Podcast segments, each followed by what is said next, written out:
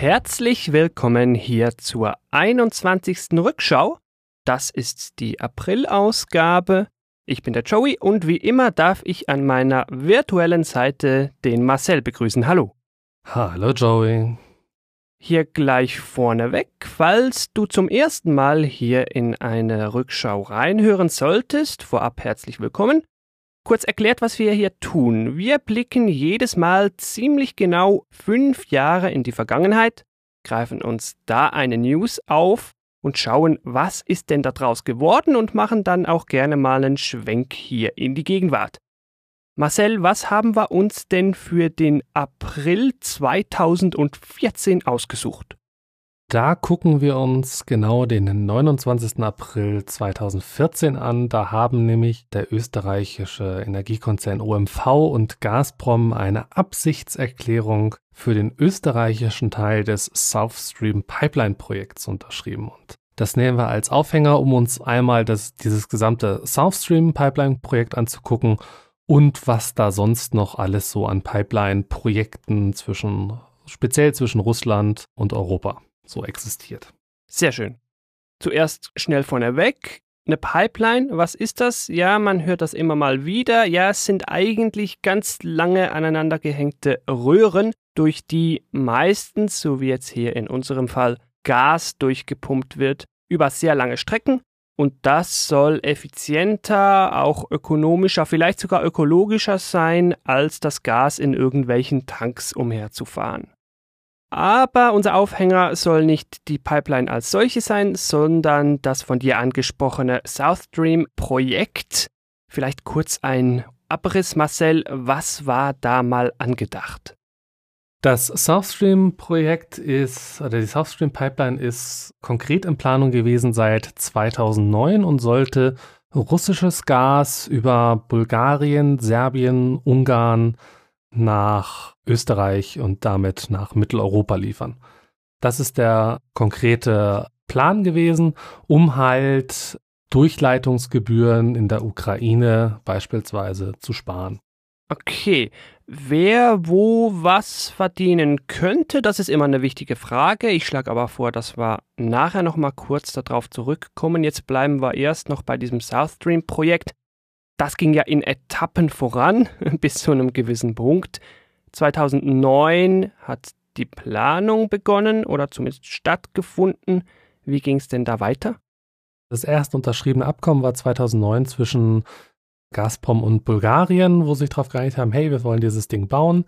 Dann im August 2009 kam die Türkei dazu, weil Teile durch türkische Hoheitsgewässer oder entlang türkischer Hoheitsgewässer führen. Mhm. Dann im April 2010 war man sich mit Österreich so grundsätzlich einig, hey, wir wollen dieses Ding bauen. Und im Dezember 2012 hat man dann an der russischen Schwarzmeerküste dann auch offiziell angefangen zu bauen. Okay. Ein weiteres Datum, was relativ wichtig ist, wo man halt dachte so, hey, jetzt, das ist so der Durchbruch für das South Stream Projekt, ist mhm. der Sommer 2013 gewesen, als das Konkurrenzprojekt Nabucco, wo wir später noch drüber reden, gescheitert ist. Aha. Und im November 2013 hat man dann auch auf europäischem Boden, genau genommen in Serbien, angefangen, die ersten Röhren zu verlegen. Das klingt ja soweit ziemlich rund, schön abkommen und dann hat man tatsächlich angefangen zu bauen. Ist ja nicht so ganz ohne bei so einem ambitionierten Projekt. Das ging dann aber nicht lange so rund. Im März 2014 wurde dann Widerstand laut, ne?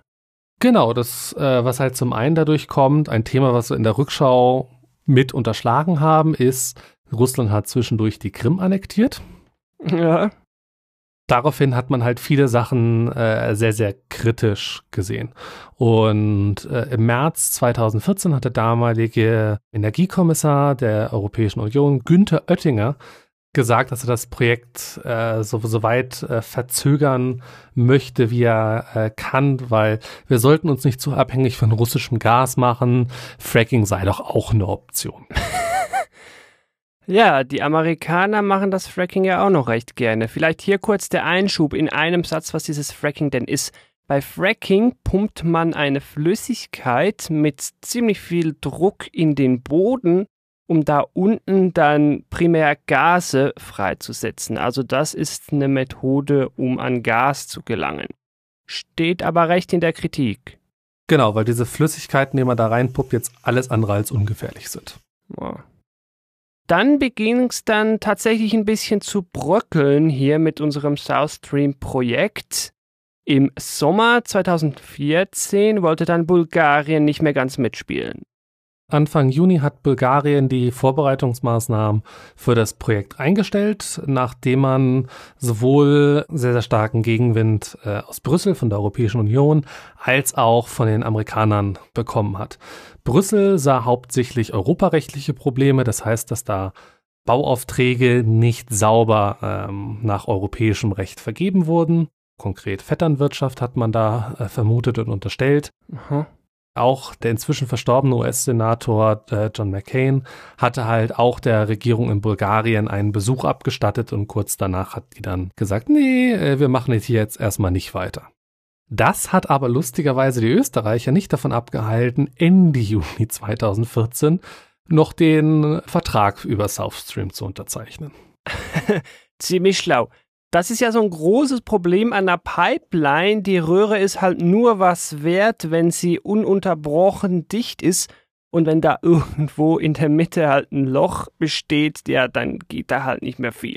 Genau, und am 1. Dezember 2014 hat dann Russland die Einstellung des Projekts bekannt gegeben und offiziell hat man den schwarzen Peter Bulgarien zugeschoben, die das Ganze halt blockieren.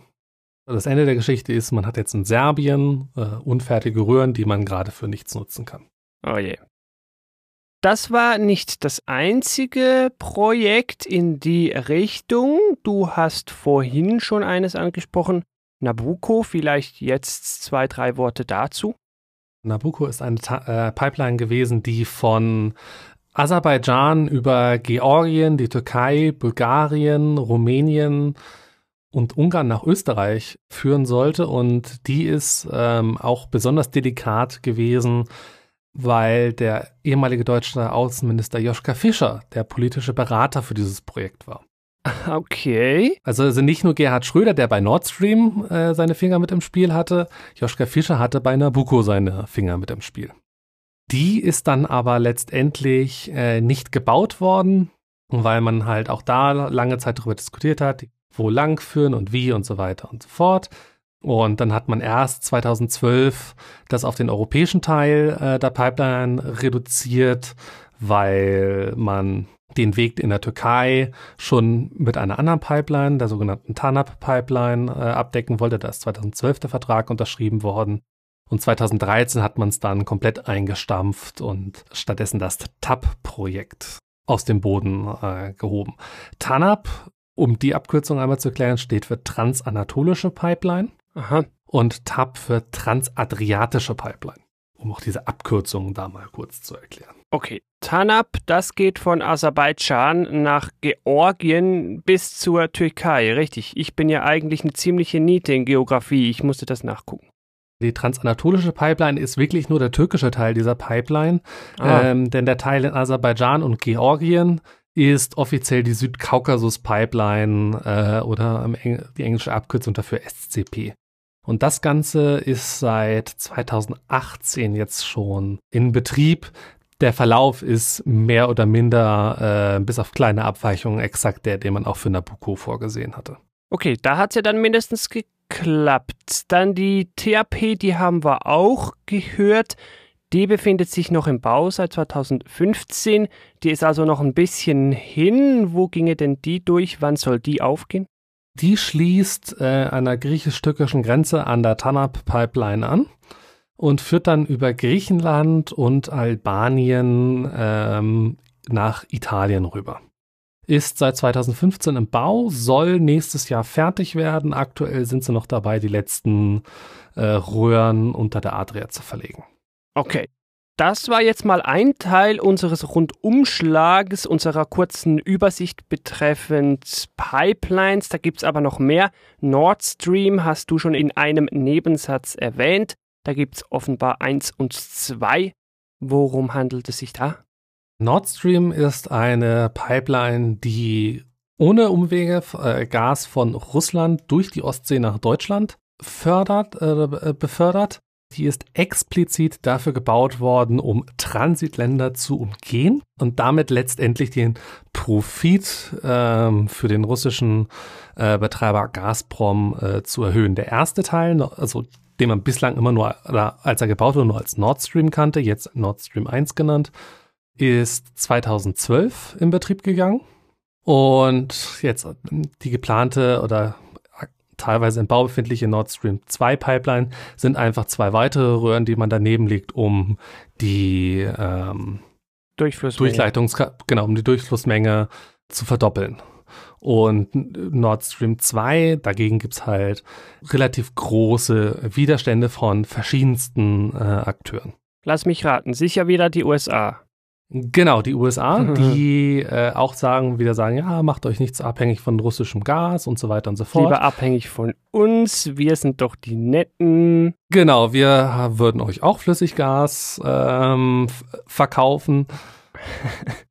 und dann äh, manche äh, südeuro- oder südosteuropäischen Länder haben damit ein Problem, weil Deutschland ein Gegner von South Stream war.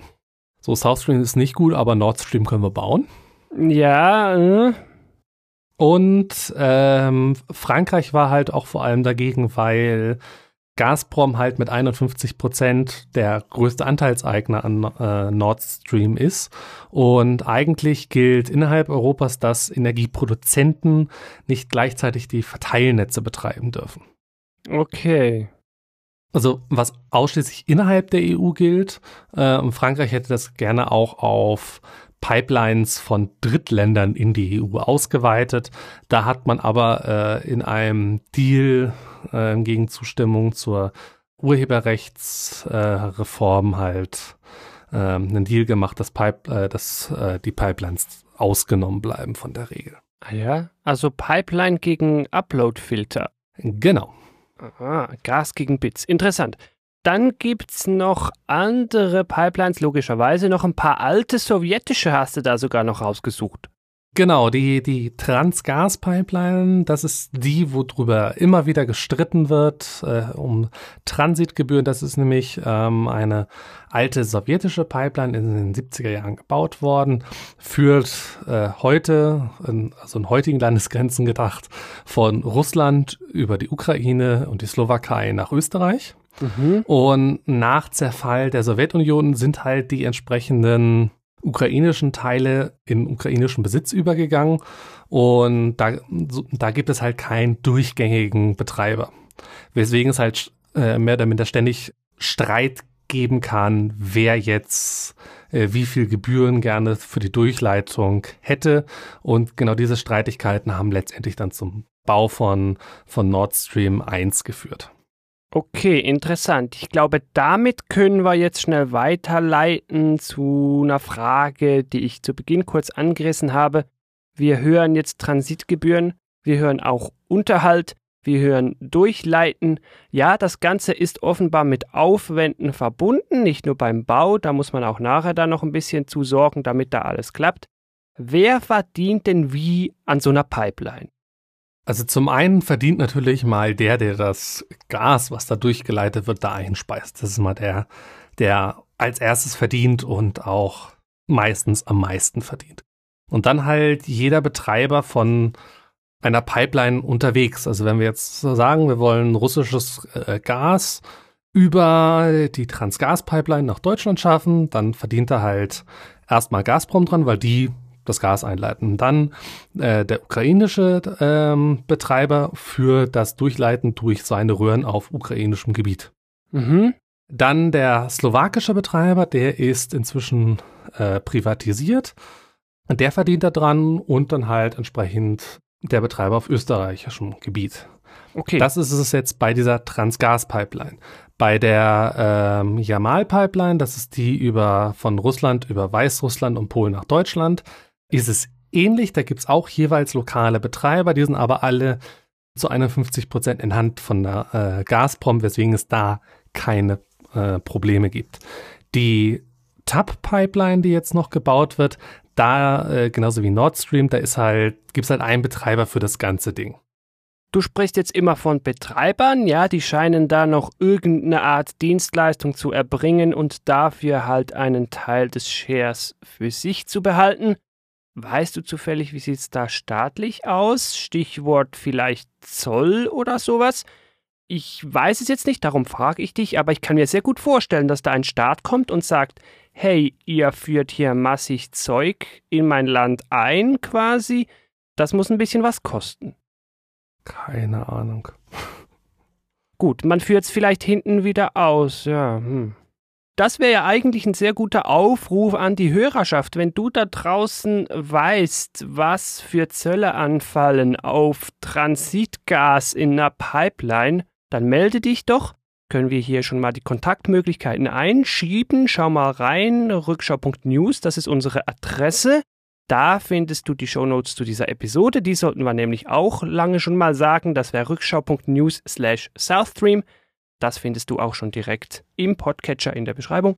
Dann kannst du uns auf Facebook und auf Twitter finden.